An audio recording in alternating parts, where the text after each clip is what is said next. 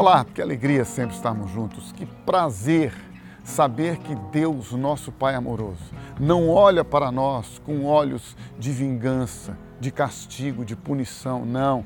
O nosso Deus, diz a Bíblia, é amor. O nosso Deus prova o amor dele para conosco, em que Cristo, seu Filho Jesus, morreu por nós, sendo nós ainda pecadores. E isso é maravilhoso para nós. Porque veja, você e eu estamos afastados de Deus. Nós rejeitamos a Deus por causa do nosso pecado para satisfazer as nossas próprias vontades e desejos, para satisfazer os instintos da nossa natureza carnal.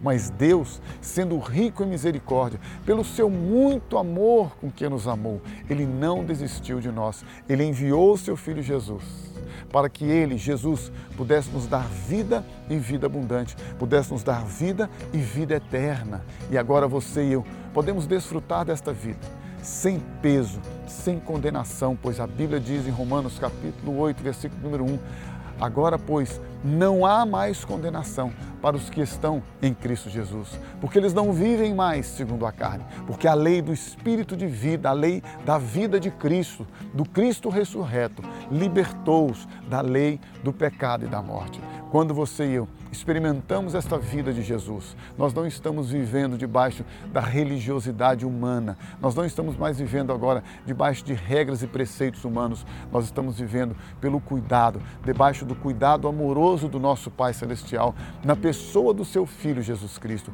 Por isso eu quero desafiar você, motivar você a buscar a Jesus buscar uma pessoa. Não estou dizendo para você buscar uma religião, mas uma pessoa. E esta pessoa é Jesus. Ele ama você, deu a vida dele por você. Ele se entregou por você. Ele derramou o sangue dele naquela cruz para pagar o mais alto preço que poderia ter sido pago por você, por mim e por toda a humanidade. Deus nos comprou e pagou o preço mais alto. O preço foi o sangue do Filho dele derramado naquela cruz. Deus ama você. Jesus Cristo ama você e entregou a vida dele em sacrifício vivo.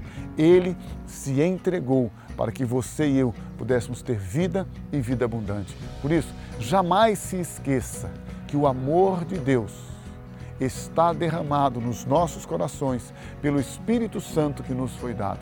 E se ele fez isso, com certeza é porque ele tem todo o interesse em ter relacionamento com você. E lembre-se, entregue teu caminho a ele, confia nele e o mais, jamais esqueça, ele o fará.